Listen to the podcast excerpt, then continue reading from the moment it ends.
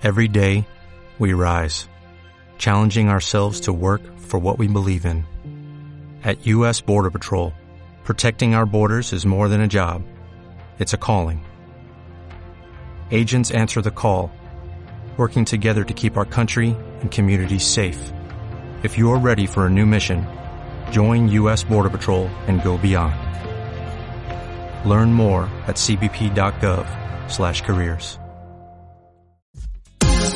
Marta de baile, solo, solo por W Radio 96.9. Estamos de regreso en W Radio hasta que se me hizo, fíjate, yo creo que fue la veladora que le puse a San Charbel. Me apareció uno de mis consentidos. Bernardo Barranco, sociólogo, experto en religión, maestro en sociología del catolicismo contemporáneo de la Escuela de Altos Estudios Sociales de París, eh, conductor del programa Sacro y Profano de Canal 11, autor de varios libros, entre ellos El Evangelio Social del Obispo Raúl Vera y recientemente El Infierno Electoral, todos bajo el sello Grijalvo, está de regreso en mi vida, está de regreso en mis brazos y está de regreso con un libro. Depredadores Sagrados, la pederastía eh, clerical en México. Hola, ¿qué tal? Oye, qué impresionante introducción me hiciste, ¿eh? La primera vez que no hay música sacra, no me haces bullying. No, no, voy a hacer más grande el póster que tengo atrás, lo voy a hacer más grande todavía. Es que estamos viendo a, a Bernardo en Zoom y tiene atrás de él un póster mío. Y entonces la pregunta era, ¿lo tienes porque me quieres adorar todos los días? Ya, te dije que es como una virgencita, que cada vez que entro en crisis le pongo una veladora y me encomiendo ahí a Santa Marta, ¿ah? la del baile. ¿eh? eres, un, eres un amor.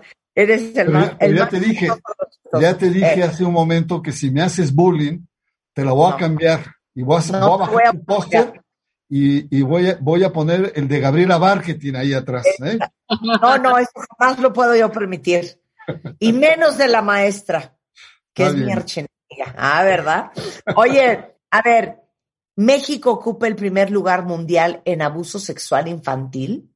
Sí, a nivel de familias, México es de los países donde más se abusan a los niños. Es correcto. Eh, y que no es en la iglesia, es en las familias, es decir, son los papás, son los abuelos, son los, los tíos, los primos, pero es en el núcleo familiar donde se, se mantienen. Y en la iglesia, pues adquiere una visibilidad muy grande, pues porque la iglesia trabaja con valores, con principios, con moralidad. Y cuando falta, no solamente comete un acto criminal, sino también eh, eh, rompe con su misión, fractura el sentido de la iglesia, que es el trabajar con los valores. Entonces, ese es el título que le, le, pusiste, Depredadores Sagrados, la pederastía clerical en México. Pero ¿de qué va el libro? Porque veo que tratas tres, el problema desde tres ángulos diferentes. Sí, bueno, mira, primero el título, que es siempre el título es como una condensación de cualquier libro. El, el depredador sagrado está inspirado en Marcial Maciel. Marcial Maciel es el depredador por excelencia, una persona que llevaba una doble vida, una persona que se hizo eh, adorar como un santo, una persona que tenía picaporte directo con el Papa, con los grandes empresarios, con los grandes poderes seculares, pero llevaba una doble vida subterránea y donde y tenía... Explícale a todos quién es el, el, padre Marcial Maciel. El padre Marcial Maciel fue el fundador de los Legionarios de Cristo, una orden religiosa que eh, sobre todo tiene presencia entre las élites económicas que tiene muchas obras, tiene bancos, es eh, impulsor de el Teletón, entre otras cosas. Y este sacerdote, pues eh, llevaba una doble vida porque tenía una perversidad tal que no solamente era violar a niños, abusar de los niños, sino también tener eh, hijos y esposas, no una, varias. Entonces, era un, era un tipo lleno de patologías. Entonces, él, depredador significa alguien que transgrede de manera em, eh, em, grosera, de manera eh, alevosa, un criminal. Por eso le pusimos al libro Depredador Sagrado. inspirado en Marcial Maciel. Pero no es el único caso. Pero, ok, hablemos de los tres ángulos y si quieres también explícanos por qué era importante eh, retomar a Marcial Maciel, del cual se ha hablado mucho.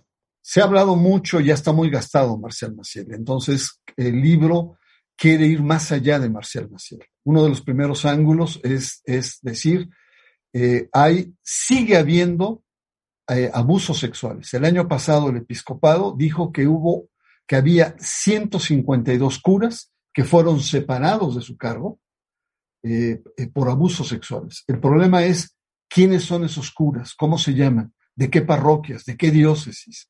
Están en la cárcel, están cubriendo sus penas, hubo cuántas víctimas existieron.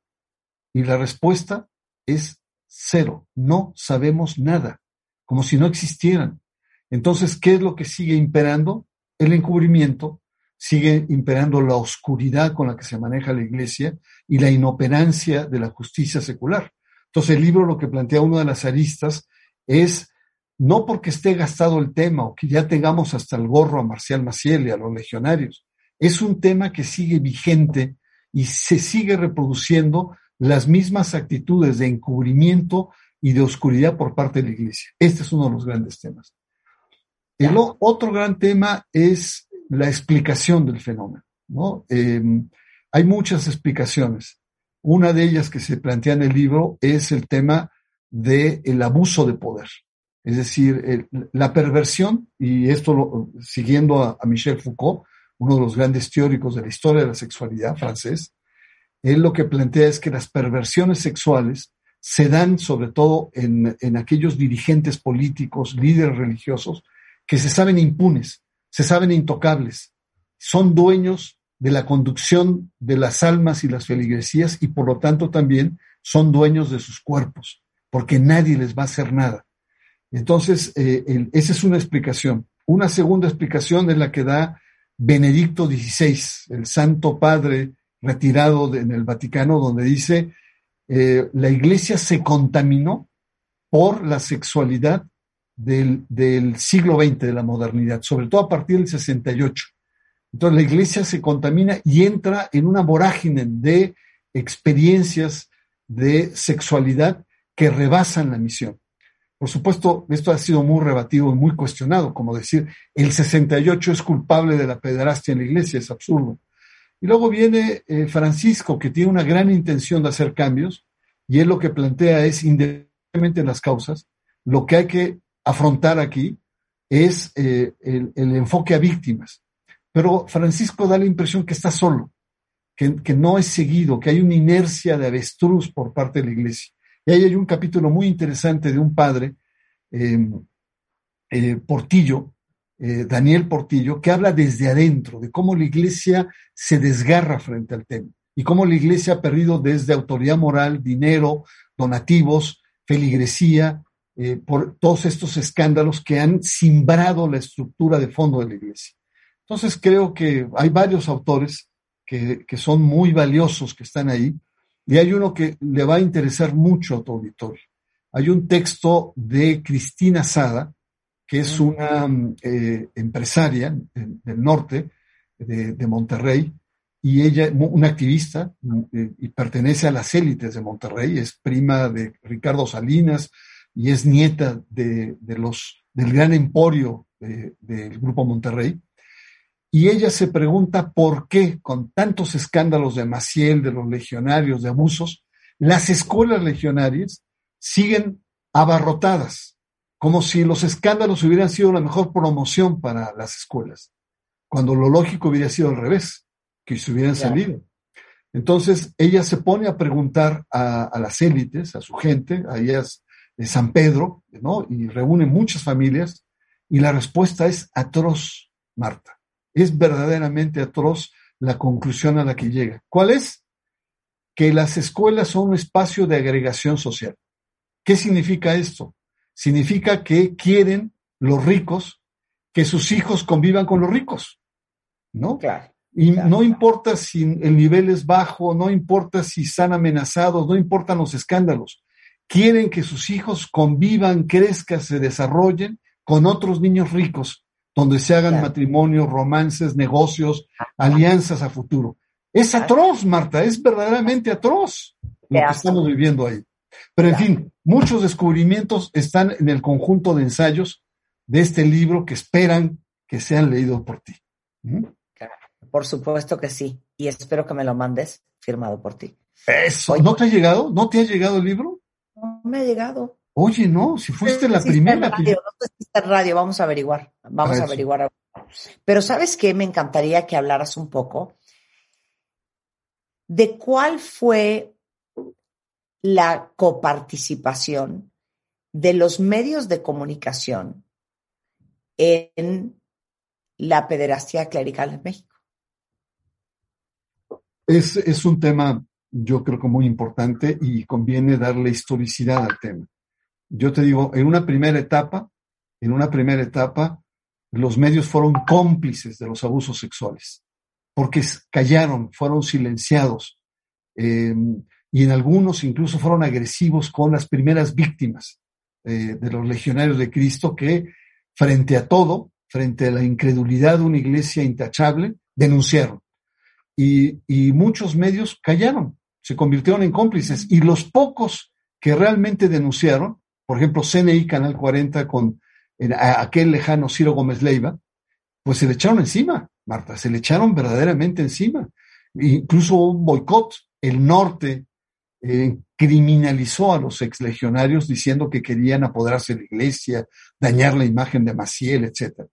En un segundo momento, sobre todo a raíz de las investigaciones de Boston Globe en, eh, Estados Unidos, donde empieza, eh, hay un boom, porque era, eran casos de investigación que tuvieron mucho impacto en la sociedad.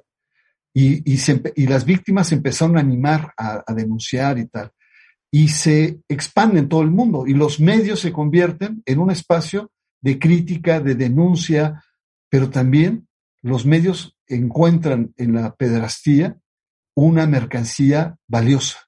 Es decir, hicieron un negocio, ¿no? Es más, se generó una especie de género de pedrastía. Entonces había reportajes, entrevistas, libros, novelas, películas, documentales. Hubo una película que sacó un Oscar incluso, ¿no? Es decir, pero todo eso ha venido a menos, ha bajado, como que se ha desgastado el tema. Por eso el libro lo que plantea es que ya no basta la denuncia de los medios ahora, que son importantes y que hay que mantener, sino son dos factores, Marta, que hay que, que, hay que apuntalar. Uno es la fortaleza de la sociedad civil, donde se han incluido los medios. Es decir, que las víctimas sean capaces de articularse y seguir haciendo presión, machacando en el tema. Y dos, el Estado. El Estado tiene que intervenir, tiene, como en muchos países el Estado atrae estos casos y aplica todo el rigor de, la ley. Y en México no se hace porque se tiene miedo del poder que tienen las iglesias. No le quieren entrar, es un problema político. Pero aquí hay una disyuntiva, ¿no? Yo entiendo bien que López Obrador o otros presidentes no le hayan querido entrar por no desafiar a la iglesia, pero ¿dónde queda la responsabilidad del Estado frente a los derechos de los niños? ¿Dónde queda el Estado como garante de la infancia en este país? Es una disyuntiva gruesa, ¿no? Claro, de la protección de los niños. Oye, ahora, lo impresionante de esta historia, que yo nunca he terminado de entender, que esto sigue sucediendo y en el caso de Marcial Maciel, pero de muchos otros sacerdotes y padres, pues el Vaticano como que no termina de agarrar postura y no termina de hacer nada. Vamos, Marcial Maciel murió impune. Sí, lamentablemente, y muchos otros también. Mira, hay un caso muy revelador. El caso más revelador es el de el cardenal de, Washington, McCarrick, Theodore McCarrick. Y eh, el, el em, enemigos de Francisco lo acusaron a Francisco de estar encubriendo a este cardenal. Eh, Francisco, desconcertado, manda hacer una investigación de más de 500 páginas al secretario de Estado, le responde, y este McCarry fue electo eh, eh, cardenal cuando Juan Pablo II sabía de las aventuras sexuales que tenía con los eh, jovencitos seminaristas en eh, diferentes seminarios en Estados Unidos. Y como era un hombre muy activo, traía grandes donativos al Vaticano. Se movía sobre todo con la clase política demócrata y llevaba relaciones políticas, llevaba recursos económicos, donativos, vínculos, etcétera, etcétera. Y el Papa Benedicto XVI, a pesar de que sabía, lo toleró. Entonces, ¿qué significa esto? Que ¿Cómo? O sea, Juan Pablo, tan popular a nivel mundial, tan adorado, ¿cómo? Pues bueno, eh, tu Juan Pablo tan adorado y tan, y tan reconocido, pues fue el gran, el gran, gran protector de Marcial Maciel. Fue el, que lo encubre en cierto sentido, ¿no? Eh, y, Marcial Maciel tenía picaporte directo con Juan Pablo II. Es, trágico, es dramático. Entonces, si tienes a, los niveles pontificales, al más alto nivel, tienes impunidad, tienes encubrimiento, ¿qué te puedes esperar de todos los demás? ¿Qué te puedes esperar de Norberto Rivera? Norberto Rivera actuó igual que los papas, encubriendo. Entonces, la iglesia necesita pues un proceso de sanación interna muy grande, muy fuerte, sacudirse, ¿no? Eh, y cosa que no la ha hecho y que el Papa Francisco, por más que quiere, pues enfrenta inercias, inercias muy grandes en casi todos los países. ¿Y cuál es la consecuencia? Pues que no hay donativos, no hay apoyos, la iglesia está en crisis económica, eh, la feligresía está cayendo, en Estados Unidos cae en un 20, un 30%, en Chile la feligresía católica ha caído de, en un 50%, Marta. Imagínate nada más, en menos de 10 años. Entonces. Pero, pero por eso lo trata de tapar el Vaticano, por eso hacen, se hacen de la vista gorda, porque saben que si ellos lo reconocen y toman acción, sería una gran crisis de relaciones públicas para la iglesia. Yo creo que lleva 20 años, Marta, con una narrativa fallida, fracasada, en crisis. Desde Juan Pablo II pidiendo perdón por los abusos sexuales, Benedicto XVI hasta lloró cuando pidió perdón, igual el Papa Francisco. El problema ya no es esos discursos aterciopelados, esos discursos modosos. Conmovedores. Conmovedores. Necesita la iglesia actuar y actuar decididamente. ¿Y dónde está la acción? Entregar a las eh, a los depredadores sagrados, a las autoridades. Ahí está. Los 152 curas que hablábamos hace un momento, ¿dónde están? Probablemente estén libres, probablemente estén delinquiendo y estén abusando de otros niños. Ahí la iglesia tiene una responsabilidad. Y lamentablemente no le ha entrado. No le ha entrado, Marta, no le ha entrado a fondo. Mira, dice aquí una cuenta en la parroquia donde yo vivo, cacharon al sacerdote teniendo relaciones con el sacristán. Y lo que hicieron Solo fue cambiarlo de parroquia. Eso lamentablemente ocurre cuando hay eh, un caso de denuncia, pues lo cambian de, parroquia, eh, los eh, obispos o los decanatos chantajean con las víctimas, incluso las culpabilizan, ¿no? La culpa es de ellos o quieren dañar la iglesia, hay una negación. Yo creo que aquí hay un problema de fondo y es un problema que la iglesia ha tenido una actitud de avestruz y tiene que sacudirse y encarar con generosidad las faltas que ha cometido. Oye, eh, participan varias personas en tu libro nuevo. Eh, cuéntanos quién y cómo. Mira, participa José Barba. José Barba es un héroe, un decano, es decir, fue de los primeros que en los años 80 se atrevió a denunciar abusos sexuales. Es un luchador y, narra cómo la Legión y el Vaticano lo aplastaron a él en sus denuncias. Tienes a Ruth Casas, una teóloga, que habla sobre la masculinidad sagrada, cómo desde la teología feminista, la iglesia patriarcal lo que hace es precisamente reproducir este sentido de afirmación de lo masculino, en la vida de la iglesia y por lo tanto también del cuerpo. Tienes a Leopoldo Cervantes, un profundo analista de iglesias protestantes, donde la tesis central de, él es No solo en la Iglesia Católica pasa esto, sino también está pasando en las iglesias eh, protestantes y eh, evangélicas. El caso más notorio es la Iglesia Luz del Mundo, cuyo líder está en Los Ángeles esperando un juicio para eh, determinar.